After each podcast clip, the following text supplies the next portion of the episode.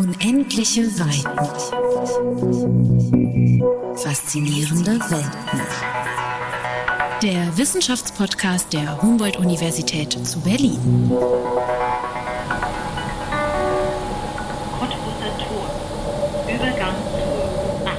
Herzlich willkommen zu dieser fünften Folge des Wissenschaftspodcasts der Humboldt-Universität zu Berlin. Mein Name ist Cora Knoblauch und ich besuche in diesem Podcast die Wissenschaftler der HU dort, wo sie forschen. Dieses Mal begleite ich die Ethnologin Silvi Schakalakal auf einem Spaziergang durch Kreuzberg. Der Kotti ist, ist ein guter Ort für Ethnologinnen, ja. Und warum?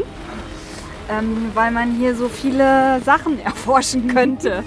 Alltag hat mich schon immer fasziniert. Also das, was wir tun und was wir nicht hinterfragen.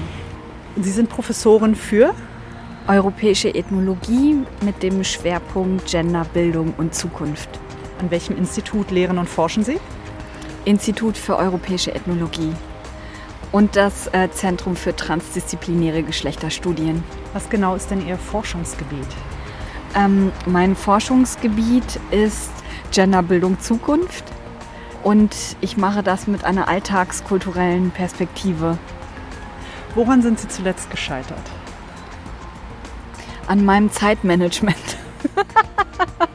ich forsche über Zeit und scheitere permanent an äh, Anforderungen, an Deadlines, an ähm, Sachen, die fertig werden müssen und zu spät fertig werden. Und genau, der Tag hat nicht genug Stunden. Ich treffe die Ethnologin am Cottbusser Tor im Café Südblock. Schakalakal betrachtet diesen Kieztreff, entstanden aus einer Bürgerinitiative, als exemplarisch für das Cottbusser Tor. Ein sozialer Brennpunkt und ein Beispiel für die sehr wechselhafte Geschichte des Stadtbezirks Kreuzberg. Wenn man europäische Ethnologen in Berlin treffen möchte, dann kommt man am besten in den Südblock. Ähm, hier wird man auf jeden Fall einige treffen, auch Soziologinnen und äh, Kolleginnen aus den Gender Studies, nicht nur europäische Ethnologinnen. Aber ja, ich, also ich würde sagen, dass wenn man hier abends hinkommt, dass man auf jeden Fall irgendwen Bekanntes trifft. Warum ist so ein Ort für Ethnologen besonders interessant? Ähm, ich glaube, für uns ist ein solcher Ort interessant und es ist ein Ort, an dem wir uns wohlfühlen, weil sich hier ganz unterschiedliche Lebenswelten manifestieren, weil das etwas mit Populärkultur zu tun hat, weil es etwas mit äh, Stadtgeschichte und auch einem bestimmten stadtethnografischen Blick zu tun hat und auch weil. Also sind das die Menschen hier oder ist es, sind es die All-Gender-Toiletten, die es hier gibt? Oder das ähm, Menü, die Getränke, die Bedienung, die Gäste? Tatsächlich alles und noch mehr. Also tatsächlich diese ganz spezifische Zusammenstellung aus unterschiedlichen Aspekten, die so eine ganz bestimmte Konstellation hervorbringen. Also wir sitzen hier auf Bierbänken, dann haben wir hier so Disco-Kugeln, die hier hängen, eine lange Bar. Sieht ein bisschen aus wie auf dem, naja, Flohmarkt würde ich jetzt nicht sagen, aber es ist so selbstgemacht, oder? Ja, also ich finde, es passt sehr stark an diesen Ort, der in Mieterinnenhand ist, der in der Hand von den Leuten ist, die hier schon jahrelang wohnen und auch die Stadtpolitik mitgestalten aktiv. Die europäische Ethnologin Silvi Schakalakal bezeichnet sich selbst auch als Alltagsforscherin. Sie befasst sich wissenschaftlich mit alltäglichen, kulturellen Phänomenen und scheinbaren Banalitäten. So forscht sie derzeit zum Beispiel zum Phänomen der Zeit. Ist das die Uhrzeit, die ich auf meinem Handy ablese? Oder ist das, dass wir hier gerade sitzen und miteinander reden und draußen der Verkehr vorbeirauscht? Ähm, nein, es ist tatsächlich eher die Zeit, wie zum Beispiel eine Vorstellung von Zukunft. Ähm, sprich ein Zeitkonzept oder eine Idee von Zeit, in der sich ganz konkrete Visionen oder Imaginationen für künftiges Zusammenleben manifestieren. Also eher so etwas wie Politiken der Zeit. Also wie wird Zeit politisch von unterschiedlichen Menschen eingesetzt? Wie benutzen sie das in ihrem Leben und wie prägt das oder wie motiviert das ihr Handeln? Können Sie das an einem Beispiel beschreiben? Also zum Beispiel die Mieterinneninitiative Cotti und Co., die sich gegründet hat, um aktiv gegen Verdrängung und zu hohe Mieten zu protestieren und ganz stark die Perspektive und die alltäglichen Auswirkungen von äh, Stadtpolitik ähm, auf ihr Leben durch sogenannte Politiken der Zeit hier an diesem Ort ähm, sichtbar gemacht haben. Und für mich ist das so eine Variante von Zukunftspolitik. Und vielleicht die ich genauso analysiere, wie ich zum Beispiel städtepolitische ähm, Zukunftsprojekte mehr ähm, Fahrradwege beispielsweise in Kreuzberg. Also ich würde diese Politiken der Zeit nebeneinander stellen. Politics of Time, also Zeitpolitiken bedeutet, dass Menschen Zeit für ihre politischen Interessen einsetzen. Gab es einen ausschlaggebenden Moment für Sie, dass Sie sagten, dieses Thema Zukunft ist banal und gleichzeitig wahnsinnig interessant? Ähm, ich glaube, dass Zukunft gerade so ein Dauerthema in ganz unterschiedlichen gesellschaftlichen Bereichen ist, von Technologie bis Stadtpolitik, Zukunft der Bildung, Zukunft der Migration. Also ich glaube, dieses Narrativ der Zukunft wird gerade sehr stark vielerorts eingesetzt und das ist so der Grund, wieso mir das ins Auge gesprungen ist. Und ich frage, oder ich habe mich dann gefragt, was bedeutet das eigentlich, wenn wir in, unseren, in unserem gegenwärtigen Handeln und Denken permanent über Zukunft nachdenken? Verändert das eigentlich Gegenwart? Verändert das eigentlich, wie wir Gegenwart denken und leben? Und verändert das eigentlich auch, ähm, wie wir über Vergangenheit nachdenken? Vom Cottbusser Tor aus laufen wir durch den Berliner Regen weiter in Richtung Admiralsbrücke und machen kurz Halt an einer Grundschule. Silvi Schakalakal arbeitet derzeit mit dem Bildungsprojekt Dialog macht Schule zusammen. Die Schüler diskutieren in kleinen Gruppen Themen, die sie besonders beschäftigen. Zu den Themen, die die Schüler in diesen Dialoggruppen am häufigsten diskutieren möchten, gehören Diskriminierung und Ungleichheit. Ähm, erstens finde ich es total wichtig, aus einer akteurszentrierten Perspektive gesellschaftliche Phänomene zu analysieren. Also wenn ich als europäische Ethnologin Bildungsforschung mache, dann ist das natürlich total anders, als wenn das jetzt ähm, auf dem Feld der Pädagogik passiert. Und zwar warum? Weil für uns eben die Perspektive der Leute wichtig ist, die äh, diesen Alltag leben. Also für uns sind quasi, oder in dem Fall aus diesem Forschungsprojekt heraus, sind quasi Schülerinnen Expertinnen ihres Alltags. Also nicht ich bin die, die Ihnen was über Bildung erzählt, weil ich die Professorin bin, die von der Humboldt-Uni kommt, sondern Sie sind die Expertin Ihres Alltages. Und das versuche ich in einer kollaborativen und lernenden Perspektive erstmal mitzubekommen. Ich weiß von Familien, die hier leben und gerne hier leben und vielleicht auch schon länger hier leben, weil sie halt dieses, diesen Teil von Kreuzberg so lebendig und so vielfältig und so bunt empfinden, ihre Kinder dann aber nicht auf eine Grundschule hier schicken wollen, weil ihnen dann doch zu viele bildungsferne Kinder auf so einer Grundschule sind. Also das ist jetzt natürlich eine Perspektive einer bildungsbürgerlichen Familie, die hier wohnt. Ist das mhm. so eine Gleichzeitigkeit, die eine Ethnologin wie Sie interessiert oder ist das zu banal? Nee, absolut. Also das ist so ein, also überhaupt das Phänomen, was wir als Bildungsferne bezeichnen, finde ich extrem spannend. Und ich glaube tatsächlich, dass diese, dieses Phänomen, was Sie ansprechen, den Ort total toll zu finden, aber in dem Moment, wo es um Bildung geht, ist es zu viel. Dann spielt tatsächlich, finde ich auch, ähm, diese Vorstellung von die Zukunft meines Kindes, über das, was wir vorhin gesprochen haben, ganz stark eine Rolle. Und dann ist es nämlich zu bunt und zu wild. Man hat Angst um die Bildung des eigenen Kindes. Ja, es ist, es ist interessant. Also ähm, ich glaube tatsächlich, und deswegen auch dieser Bildungsschwerpunkt, ich glaube, dass Bildung wie so ein Brennglas funktioniert, wie so ein soziales Brennglas, wo ganz bestimmte Themen die in einem anderen Kontext kein Problem sind, auf einmal doch ein Problem sind, weil Kinder das Symbol sind für Zukunft.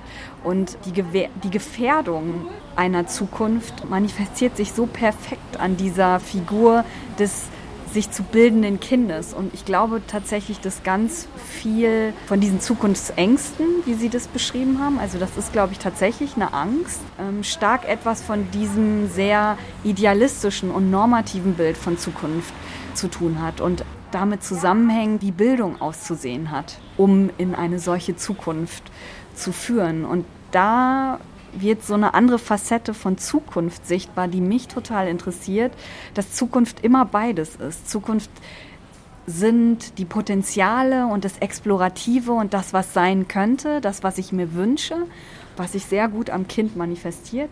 Und gleichzeitig ist Zukunft aber immer auch normativ. Zukunft impliziert immer schon eine bestimmte Vorstellung und eine bestimmte Ordnung, wie etwas, wie ich mir etwas wünsche. Und ich finde dieses Zusammenspiel von explorativ und normativ ist so etwas, was die Zukunft oder das Reden und Denken über die Zukunft auszeichnet. Und Bildung ist dafür das perfekte Beispiel und das Feld, wo sich solche Zukunftsängste oder auch Zukunftshoffnung, Wünsche formulieren.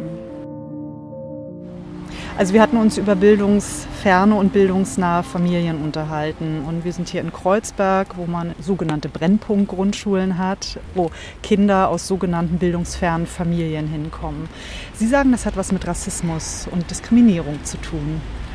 Ähm, ja, ich glaube, das hat was damit zu tun, dass Bildung und Migration ganz stark miteinander zusammenhängen, dass wir Migrationsthemen ganz anders auf dem Bildungsfeld thematisieren können, mit einer viel stärkeren und heftigeren Vehemenz, als wir das auf anderen Feldern tun können.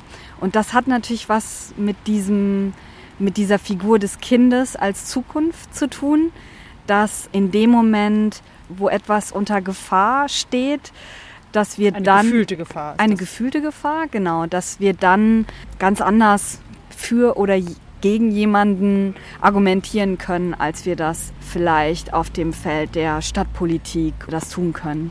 Und ich glaube, ganz oft ist der Bildungsdiskurs auch stellvertretend für Diskussionen, die etwas mit der Migrationsgesellschaft zu tun haben. Das heißt, wir argumentieren gegen das migrantische Kind, wenn wir behaupten, naja, viele migrantische Kinder kommen aus bildungsfernen Familien, dann meinen wir ja auch erstmal in der Regel keine schwedischen Kinder oder Kinder aus Nordamerika. Mhm. Genau, ich glaube, dass äh, da so eine in, implizite Ethnisierung über den Begriff der Bildungsferne stattfindet. Und das hat natürlich auch was damit zu tun, dass wir von einem hegemonialen Bildungsbegriff und von einem Bildungskonzept ausgehen, das von einer bestimmten kindlichen Figur ausgeht. Und äh, das migrantische Kind, das Probleme macht und nicht Deutsch spricht, ist ein Gegennarrativ innerhalb dieses Diskurses und es ist total evident, dass dieses Kind bildungsfern ist. Ähm, und ich finde, wenn man das so Step by Step auseinanderklamüsert, das kann man auch sehr schön in Bildungsdiskursen oder in Bildungssituationen, wie dieses Statuieren von Bildungsferne, wie das funktioniert. Das ist ja nicht einfach nur so da, sondern Leute werden bildungsfern. Also dann versteht man das, finde ich, auch äh, viel besser. Sie sprachen von einer Gefahr. Das heißt, das migrantische Kind ist eine Gefahr für das nicht-migrantische Kind? Oder wird von den Eltern so wahrgenommen? Von den Kindern ja wahrscheinlich eher nicht. Ja, ich glaube, äh, Kinder nehmen natürlich diese Narrative auch an und diese Logiken. Also ich glaube schon, dass das dann in, zu bestimmten Zeitpunkten dann auch innerhalb des Klassenzimmers virulent wird. Aber ich ähm, finde diesen Punkt der Schulentscheidung total spannend, wo ich ja erstmal etwas mir vorstelle, dass das so ist. Das ist ja kein Erfahrungswert, sondern ich nehme an, dass an dieser Schule in diesem Stadtbezirk das so und so sein wird, weil da die und die Leute sind. So. Und diese Imagination führt dann zu der Entscheidung, dass ich mein Kind auf die und die oder auf die andere Schule schicke. Insofern also wird etwas als Gefahr inszeniert und hat quasi gesellschaftlich schon eine solche Evidenz, dass sie dann auch Realität wird. Das Imaginierte ist real. Also selbst wenn Eltern diese Entscheidungen treffen, hat das immer politische Auswirkungen auf die Schule.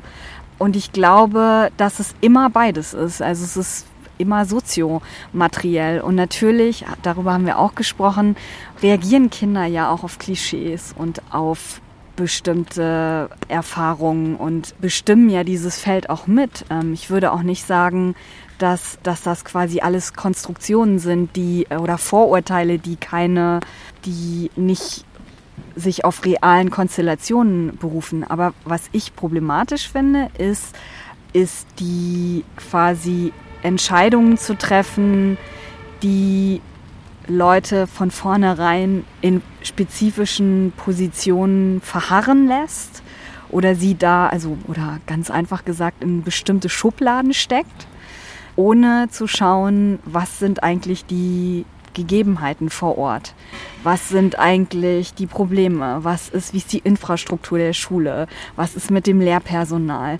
Was ist mit dem Diskurs, der in der, mit dem Gefühl, mit dem, äh, was ist das für ein Raum, in dem wir uns bewegen? Was sind, wie kommt es zu spezifischen Situationen? Also ich glaube, das ist für jede Situation, äh, muss man da ganz genau drauf schauen und schauen, was dazu führt.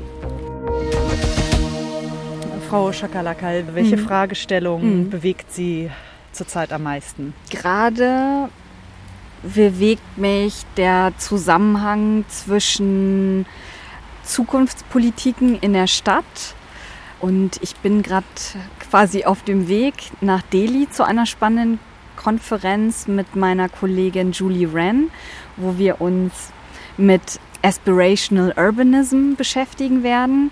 Das ist? Ähm, das sind, also es werden Projekte vorstellen, Wissenschaftlerinnen Projekte zu Stadtprojekten der Zukunft vorstellen und all diese Forschungen beschäftigen sich mit der Frage, wie Zukunft in der Stadt gemacht wird und gestaltet wird und verhandelt wird. Und gleichzeitig arbeite ich gerade ein Projekt aus zur Kochi Muziris Biennale, die in Kerala, Indien ähm, alle zwei Jahre stattfindet. Und da interessiert mich eine ähnliche Fragestellung wie über dieses Kunstevent, wie zukünftiges Zusammenleben in der Stadt ausgehandelt wird und wie das die Künstlerinnen in der Stadt in Zusammenarbeit mit ganz unterschiedlichen Akteurinnen in der Stadt Kochi ähm, machen. Also beides mal das Thema Zukunft und Stadt und irgendwie auch Bildung, was mich gerade sehr stark beschäftigt. Vielen Dank. Sehr mal danke. Unendliche Weiten. Faszinierende Welt. Der Wissenschaftspodcast der Humboldt-Universität zu Berlin. Alle vier Wochen neu.